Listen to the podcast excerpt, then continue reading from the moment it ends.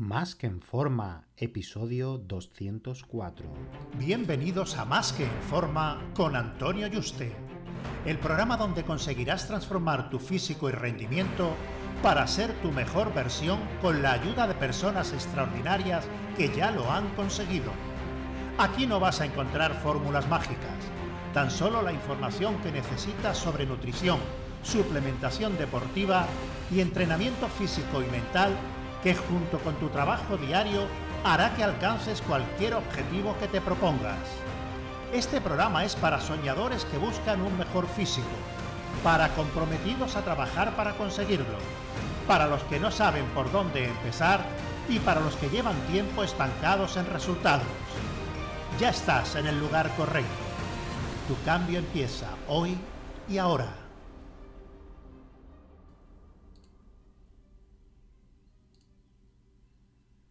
Muy buenas y bienvenido a un nuevo programa. Este 24 de enero a las 8 de la tarde hora española voy a impartir un taller gratuito en directo para ayudar a todos los profesionales del fitness y de la salud a recuperar a todos los clientes que han perdido en estos últimos meses por la pandemia en tan solo 15 días. Para apuntarte, entra en onlinesupercoach.es. No tarde que solo va a haber 200 plazas y recuerda que es totalmente gratuito. Así que ya no tienes excusa para ir llorando de que no tienes clientes, que tu negocio va mal y todo esto, ¿vale? Porque voy a enseñarte tan, cómo tanto yo como mis alumnos estos últimos meses hemos conseguido recuperar hasta el 90% de los clientes que se habían dado de baja pues por el miedo, la pandemia, situaciones económicas, etcétera, ¿no? Bueno, y entrando en el tema de hoy, ¿qué es un atleta mejorado, como dice el título? Es un atleta, ya sea competidor o fitness, eh, aficionado, no tiene por qué ser un competidor, también amateur, que utiliza fármacos para mejorar su rendimiento.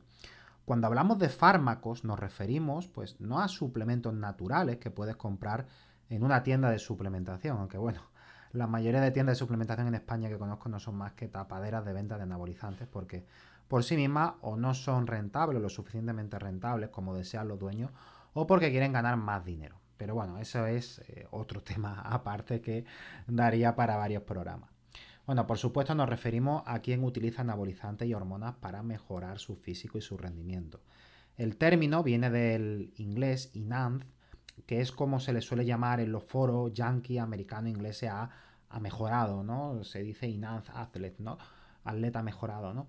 Eh, o aumentado, ¿no? Ya sabéis que yo no soy partidario de utilizar ayudas farmacológicas para conseguir un físico fitness, ya que se pueden conseguir sin ellas, ya que como he hablado en muchas ocasiones, pues eh, tiene efectos perjudiciales para la salud a corto o incluso largo plazo y nadie se libra de alguno de ellos. Y un fitness no tiene tanta masa muscular que no se pueda conseguir de forma natural como en el caso de, un culturista de competición, que en ese caso sí eh, habría que utilizarlo sí o sí en el caso de que se quisiera conseguir a expensas de la salud y, le compensara a esa persona, ¿no? No habría camino natural posible hasta llegar a ese objetivo, ¿no? Incluso quien se plantea su uso, pues no debería hacerlo hasta al menos haber alcanzado su máximo potencial de desarrollo genético y de rendimiento. Por lo que quien quiera conseguir un físico culturista de competición, imposible sin utilizar en estas ayudas, como comentó, también lo más sensato debería ser esperar a llegar a su límite genético para tener la base y experiencia suficiente para beneficiarse, entre comillas, digo beneficiarse a nivel físico y de rendimiento, porque sí que es verdad que es un salto grande y sí que ayuda muchísimo eh, lo máximo posible de ello, ¿vale? Si obviamos eh, los efectos secundarios y dejemos solo los positivos, ¿no? Aún así, ya sea las personas que han llegado a este punto tras 10 años de entrenamiento, porque si llevan menos entrenando, tendrán más recorrido seguro 100% o porque quiere acortar tiempo, como pasa en la sociedad actual que quiere las cosas más rápido y con menos esfuerzo para disfrutarla antes. Estos dos suelen ser los perfiles que suelen utilizar estas ayudas, ¿no? Con, estos dos objetivos, estos dos tipos de perfiles, ¿no? Ya hemos hablado de todos los riesgos que conlleva, efectos secundarios y demás en otros programas.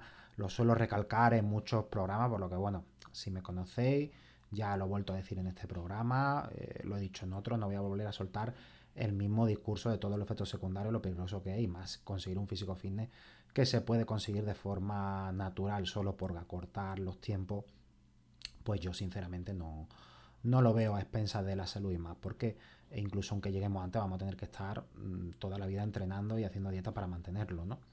Este programa lo hago porque pese a todo ello, hay personas que ya están dentro de este círculo del que no quieren salir y otros que por mucho que digas no los vas a convencer, por lo que te voy a contar los errores más perjudiciales que suelen cometer las personas que utilizan fármacos que mejoran el rendimiento para que, si es tu caso, ya que me escriben todos los meses unas decenas de personas, no te voy a decir que me escriben miles ni cientos de personas, pero sí que me escriben 20, 30 personas al mes, me suelen escribir con problemas derivados de un mal uso de ello, porque existen buenos usos, aunque no lo crea, porque bueno, están las terapias de reemplazo cuando no se produce suficiente testosterona y otras, ¿no? En la mujer también, o con otro, otra hormona, y para patología, que es por eso por lo que fueron concebidos. Eh, por supuesto, que no voy a enseñarte cómo debe estructurar un ciclo, ni qué haría yo y darte mis bendiciones, sino que si ya estás decidido o decidida, o ya estás ahí y estás teniendo problemas, como muchos de los que me escribí, cómo salir de ello o evitar lo máximo posible. Bueno, lo primero es, eh, aunque hay mucho más de esto, estos suelen ser los más comunes y lo he resumido en 8, ¿vale? Pero hay miles de casos y muchísimos más problemas, pero estos son los más habituales que suele cometer la mayoría, sí o sí. El primero es escoger fármacos con muchos efectos secundarios. Sobre todo la gente joven, ambiciosa, que no tiene en cuenta su salud, escoge fármacos lo más potente posible sin saber cómo va a reaccionar su cuerpo. Utiliza fármacos con muchos efectos secundarios como una trembolana, un anadrol, fármacos muy androgénicos que impiden dormir, suprimen fuertemente el eje hipofisiario, elevan la tensión arterial, potencian la agresividad y al final pues están agresivos todo el día. Una persona que no tiene experiencia con estas sustancias va a mejorar con pocas cantidades de fármacos considerados más suaves, entre comillas. Alguien que se inicia en esto o cualquier otra cosa debería empezar paso a paso, viendo cómo le sienta a su cuerpo los fármacos menos nocivos y en cantidades bajas, porque ya de por sí, aparte que va a mejorar mucho, mm, tiene que ver cómo responde su cuerpo. Con esto no te quiero decir que porque utilices cantidades más bajas y uno o dos fármacos no te vaya a pasar nada, ni mucho menos, todo lo contrario. Yo siempre te digo que cualquier fármaco en tu cuerpo te puede producir un efecto secundario y más estos, ¿vale? Te encuentras a personas que a las dos semanas, pues por este motivo tienen que parar o se causan efectos secundarios durante mucho tiempo por utilizar este tipo de fármacos, ¿no? Fármacos muy con muchos sites que se llaman, ¿no? Luego, eh, otro error, mezclar demasiados compuestos. Una persona que no tiene experiencia y es su primero o segundo ciclo, si mete varios fármacos a la vez que nunca ha probado, si algo va mal, no sabe qué es lo que lo está causando, porque han metido varios fármacos que nunca ha probado a la vez, incluso la combinación y no los fármacos de forma aislada, puede ser lo que no sea buena, aunque independientemente funcionara mm, bien, entre comillas, sin esos hay o esos problemas que no se manifiesten. Eso no significa que no haya aún así efectos secundarios que estén internamente produciéndose o que se manifiesten tras el ciclo, ¿vale? Por lo que lo lógico sería utilizar solo un fármaco la primera vez que fuera una hormona que ya segrega y conoce tu cuerpo, que es la testosterona y, nada más en cantidades un poco más altas que las que produce tu cuerpo, pero la gente mete 4 y 5 fármacos empieza a tener problemas y no sabe a qué se debe. Y puede ser en este caso mil cosas que incluso con analítica es que no lo sabes realmente. Tú sabes qué, qué problema hay, pero no sabes a qué es debido. Si es por la cantidad, si es por el éster de uno más compuesto, o la mezcla lo que lo ha provocado, o las tres cosas en conjunción, ¿no? Luego, otro error, no utilizar testosterona. El no utilizar testosterona, esto es un suicidio, ¿vale? Hay algunas que, algunas personas que tienen la teoría que si no se utiliza testosterona, el hipofisiario se inhibe menos y es más fácil recuperarlo. Esto eh, es cierto, pero si se utilizan fármacos que lo inhiben poco. Y si lo inhiben poco, solo es porque no lo inhiben tanto, porque su efecto androgénico anabólico es muy débil. Y algo que mm, no te va a suprimir el eje, pero que tampoco te va a dar unos cambios significativos, ¿para qué te va a arriesgar y te va a perjudicar? No, no tiene ningún sentido. Es como eh, apuesta fuerte, entre comillas, o si no, no apuesten, ¿no? Entonces no, no tiene sentido, ¿no? Apuesta fuerte, lógicamente, sin, sin suicidarte en el camino, ¿no? Habría que encontrar si existiera un equilibrio entre ganancias y no perjudicarte tanto la, la salud, ¿no? Aunque bueno, esto con, repito, los anabolizantes siempre se va a tener efectos secundarios y en el mejor de los casos te recupera los meses, pero vas a sufrir efectos, ¿vale? Y en el peor, bueno, puede estar tocado de, de por vida, ¿no? Por lo que para no tener problemas de líbido durante un ciclo, debería utilizarse una base de testosterona al menos igual que tu propia producción, que va a quedar a cero y no se va a, a producir, la tienes que meter de fuera, ¿vale? Exógena. Que esto en el postciclo no te va a salvar de lo que lo más seguro hasta que te recupere y vuelva a tu nivel de normalidad de estar unas semanas con la libido baja como poco. Suponiendo que no haya una atrofia testicular, porque si hay una atrofia testicular, pues eh, no puede producirse testosterona en tu testículo hasta que se quite esa atrofia. No quitar una atrofia. Si ya te la has producido durante un ciclo, puede tardar meses, ¿no? Luego, ganar kilos de peso no es igual a músculo. Esto es lo que no entiende la gente. Otro error que se comete es incluir fármacos que retienen mucha agua y elevan los estrógenos y que si no se mete un inhibidor de la aromatasa, acabes con 15 kilos más de peso que antes de empezar. Cuando tú metes fármaco, al, ya sea testosterona, de viral o testosterona, que aromatizan, aromatizan se refiere a que parte de esa hormona se convierte a estrógeno. Hay parte que se convierte en testosterona y derivados, y también hay otra parte que se convierte en estrógenos por vía de la aromatasa. Entonces, esos estrógenos, cuando están altos, entre otras cosas, te retienen líquido, agua, etcétera, y, grasa, y te hace ganar mucho peso, ¿no? Si no se controlan esos niveles de estrógeno. Esos son los fármacos que aromatizan, ¿vale? Hay algunos que sí, otros que no. Y van diciendo por ahí, ah, mi amigo ha ganado 15 kilos de músculo con un ciclo. Y por supuesto, tú ves al chaval y eso no es músculo, la mitad es grasa y agua que luego se van y se queda al final con 3-4 kilos de peso cuando ha terminado el ciclo, que si hace bien las cosas, comiendo bien, pues serán de músculo, ¿no? Y dice, bueno, lo he perdido casi todo. No, no es que lo hayas perdido casi todo, es que esos 12 kilos que tenía extra mm, no era músculo, era agua y grasa, ¿no? Y algo de glucógeno. Y esto tiene la contra que dichos fármacos elevan la tensión y pueden, puedes tener problemas por esta vía de la tensión arterial los fármacos que retienen, eh, que aromatizan y que retienen mucho líquido si no se controla, ¿no? Y utilizando fármacos considerados más débiles, pero una dosis moderada, se podrían obtener la misma ganancia de masa muscular, pero sin esa retención hídrica y sin esos efectos secundarios, al menos en cuanto a eh, la tensión arterial por esa retención de líquido, que aún así, sigo insistiendo, se van a seguir produciendo y es una lotería el que te puedas recuperar o no, y puede que no te recuperes nunca y que estés tocado mucho tiempo. ¿vale? Pero por lo menos esos, al menos no los tendría. Sigo insistiendo, ¿vale? No quiero que nadie me malinterprete. O sea, cualquier uso de cualquier sustancia te va a generar em, efectos secundarios a corto, medio y largo plazo. A lo mejor a largo plazo no, se hace algo sencillito, light, etcétera, pocas semanas y tienes suerte, entre comillas, y, y, haces algo que esté bien estructurado, que aún así no es una garantía, o puede que no, ¿vale? Pero bueno, la gente quiere subir y subir porque se siente bien y muchos no se dan cuenta que no son músculos realmente. O sea, yo prefiero no ganar 10 kilos de grasa y, ganar 2-3 kilos de músculo y que sean lo más limpio posible y no sentir que estoy tomando nada. Porque la gente lo que quiere es sentirse eufórica y, tener agresividad y tensión. Y eso después, pues bueno, tiene un montón de, problemas, ¿no? Si se mete un antiestrogénico para controlar la elevación de estrógenos que se produce con este tipo de fármacos y se cuida la dieta, pues verá que las ganancias de masa muscular de esa persona van a ser muy parecidas que con fármacos que anoramaticen en dosis algo más elevada para igual la potencia anabólica sin esa ganancia extra inservible de peso y que tiene más efectos secundarios.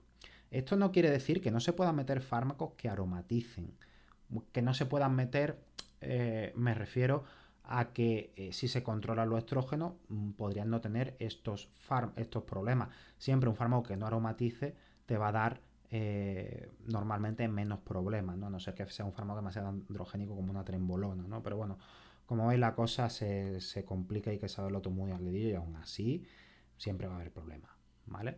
Pero si no se controla los estrógenos, esa subida de peso extra solo trae perjuicio y no beneficio.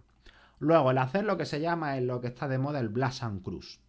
Esto la gente se ve fuerte y entra en modo drogodependiente, porque sí, son drogadictos y no esporádicos, sino se vuelven ya adictos a esto, ¿vale? A nivel psicológico. Porque, bueno, fisiológica no crea una adicción, ¿no? No quiere volver a ser Clark Kent, que es lo que hemos hablado en otros programas. No quieren asumir que después de una subida, lo natural es que haya una bajada. No podemos estar siempre arriba si nos volvemos natural, lógicamente, con nuestros niveles hormonales, ¿no? Que de nuestro cuerpo normal, y no ese inazo aumentado o mejorado. Cuando pasan unas semanas tras acabar dicho uso y se hace un pociclo, regulación que se llama, Tu cuerpo va a poder aguantar la masa muscular que pueda con su testosterona y el tono muscular y grasa no va a ser el mismo que utilizando anabolizantes, por supuestísimo. Pero muchos no quieren asumir esa bajada, aunque acabes con más masa muscular que empezaste y decir, ostras, es que estoy mejor que cuando empecé, ha habido un progreso. La gente no quiere asumir eso, ya se ha visto como Superman, quiere estar siempre en modo Superman y lo que hacen entonces es no dejar de utilizar nunca. Y esto, mm, señores y señoras, es una auténtica locura. Bueno, es una locura ya el, poder conseguir algo de forma natural, el utilizar eh, esto para joderte la salud por acortar tiempos, ¿no?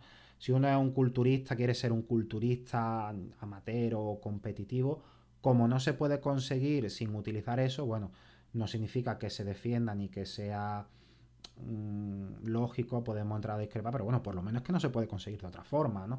Pero es que habiendo un camino que aunque se tarde más tiempo se pueda conseguir, pues ridículo aquí. La mayoría de los objetivos que queréis conseguir no es tener un físico de culturismo de, competición, ¿no? Pero bueno, vamos a seguir el, tema, ¿vale? Eh, para recuperar un eje hormonal que lleva inhibido años, puede costar, si se recupera, varios años en recuperarlo con todos sus problemas. Entonces, bueno, el Blas Cruz es mm, cada mes que sigue sin parar es más tiempo que te va a costar recuperarte. Luego, otro problema. Eh, esto es súper común, ¿eh? más no es mejor, ¿vale? Lo primero, ah, ¿cuánto utiliza este culturista profesional? ¿Cuánto utiliza? ¿Qué es lo que hace? A ver, la gente dice, un culturista profesional, bueno, pues me he enterado, me han dicho, he visto en internet que este culturista, que es como yo quiero estar, digo culturista porque, bueno, un fitness se puede conseguir de forma natural, pero bueno, vamos a irnos a un fitness competitivo, ¿vale? Que un fitness competitivo tendría una masa muscular que sí se podría conseguir eh, de forma natural, pero bueno, el bajo porcentaje de grasa, manteniendo esa masa muscular, eso es lo que costaría, ¿vale? Sin anabolizante. Pero bueno, vamos a irnos a un fitness, un culturista profesional, con ya bastante masa muscular. Y vamos a poner que decimos, bueno, esta persona utiliza 3 gramos de anabolizante en total, de todo lo que utiliza lo sumamos y utiliza 3 gramos, ¿vale? Me lo estoy inventando. Bueno, pues yo para estar así, entonces tengo que utilizar eso. Es como si digo, lo voy a reducir al, absurdo con otra analogía para que veáis lo ridículo que es, que la gente no se da cuenta. Es como si digo, bueno, tengo un Seat Panda, eh, pero quiero ser un Ferrari y sé que el Ferrari utiliza 200 litros de óxido nítrico para llegar a Roma en 8 horas. Yo no sé si el óxido nítrico se mide en litros, ¿vale? Porque no tengo ni puñetera idea de coche, pero bueno. Esto es lo que tengo que hacer entonces para llegar ahí en el mismo tiempo. Pero lo que no tienes en cuenta es que el motorcito ridículo de tu Seat Panda ni le cabe en esa cantidad de litros, ni puede ir tan rápido, ni va a aguantar ese trayecto tan largo sin antes reventar el motor. Es decir, tú lo más seguro que ni soporte esa dosis, te empiezas a encontrar fatal, que te crea que te vas a morir, que la gente se cree que metes anabolizante, ah, me meto lo que me mete esto y ya está. No, pero es que te puedes sentir fatal, te puede dar algo y te puede. Bueno, morir es raro, ¿no? Que te mueras, pero pero de tener que cortarlo porque no aguantes eso y tu, cuerpo le siente fatal y empieza a fallar por todos sitios. Ni, ni la aprovechará en el mejor de los casos, que no tenga un telele durante su uso. Esta gente ha ido subiendo dosis en proporción a su masa muscular y con los años. Y han ido viendo, pum, pum, cuántos son capaces de soportar poco a poco a lo largo de los años y mejorando y añadiendo masa muscular. Y esta gente son súper genéticas, es el 0,1% de la población, porque con una ampolla solo de, testosterona, de cualquier cosa, se ponen más fuerte que el 99% de la población con, 20 camiones de anabolizante entero. Y porque, además, no son solo supergenéticas de que con muy poca dosis eh, mutan y, se transforman y se convierten en auténticos monstruos de la masa muscular. Es que son supergenéticas para aguantar altas dosis de fármaco sin sentirse muy mal haciéndolo y poder llevar una vida normal, entre comillas, ¿no? El ir subiendo dosis utilizar mucha dosis teniendo una masa muscular ridícula, en el mejor de los casos, es tirar el dinero y en el peor es destrozarte la salud. La gente piensa que los fitness profesionales, los culturistas profesionales, están ahí porque meten mucha dosis. Y aunque sí que meten mucha dosis, es porque son súper genéticas en todos los sentidos. Incluso cuando todavía no habían tocado una pesa, ya tenían más músculo que la mayoría que llevaban 10 años en el gimnasio. Luego, otro error que se suele cometer, pensar que se está recuperado sin comprobarlo con analítica. Otro error es, hacemos un ciclo, un postciclo y luego volver a hacer otro ciclo suponiendo que como has hecho un postciclo estás recuperado y todo está en orden. Lo normal es que en menos de unos meses, en el mejor de los casos, la mayoría de tus valores hormonales y sobrecarga en los órganos no vuelva a la normalidad, si es que vuelve. Vuelvo a insistir, si es que vuelve, porque no lo sabemos. Hay gente que hace cosas mmm, que son muy light y se quedan jodidos mucho tiempo. Y otra gente, pues que hace barbaridades y se recupera rápido. Entonces, hasta que no se pura no sabe. Y es un riesgo, pero al final el que se recupera rápido y el que no, siempre va a estar tocado durante y o después, ¿vale? Bueno, sin, sin el o. Va a estar tocado después. Lo que pasa es que a algunos le afecta más y a otros le afecta menos, ¿no? A uno unas cosas y a otro otras, ¿no? Y el problema es que la gente ni se hace analíticas siquiera porque cuestan dinero y como no se sienten mal, vuelven y a lo mejor están jodidos, pero como no lo sienten, pues se siguen jodiendo y más y más y más, ¿no? Y luego, cortar demasiado los estrógenos o no utilizar antiestrogénicos. Los estrógenos son necesarios para ganar masa muscular e incluso la libido, y la gente piensa que solo la testosterona es importante. Muchos no lo utilizan, se elevan demasiado y se producen retenciones hídricas fuertes, ginecomastia, falta de líbido, y otros utilizan mucha dosis de antiestrogénico y tienen falta de líbido y ganancia de masa muscular. Y estos ocho errores son muchos de los infinitos que se pueden cometer. Eh, porque lo cierto es que cada cuerpo es diferente y lo que a uno le va genial, a otro puede ser un desastre. Bueno, genial entre comillas, ¿vale? Porque, como digo, siento repetir, siempre se va a tener efectos secundarios. No lo sabemos hasta que se prueba. Incluso se puede manifestar luego. No podemos ser conscientes de algunos incluso con analítica, etcétera, y no es una garantía, algunos se pueden recuperar bien, otros no, otros quizás no vuelvan a ser lo mismo nunca, eh, a, pesar de haber hecho algo supuestamente live, ¿vale? Entonces lo que a uno le va genial, a otro puede ser un desastre, porque uno haya hecho una cosa y dijo, ostras, a mí me ha ido genial esto, hazlo tuyo, a otro le puede ir muy mal. Y cuando se habla de fármacos siempre va a haber efectos secundarios que va a tener, ¿vale?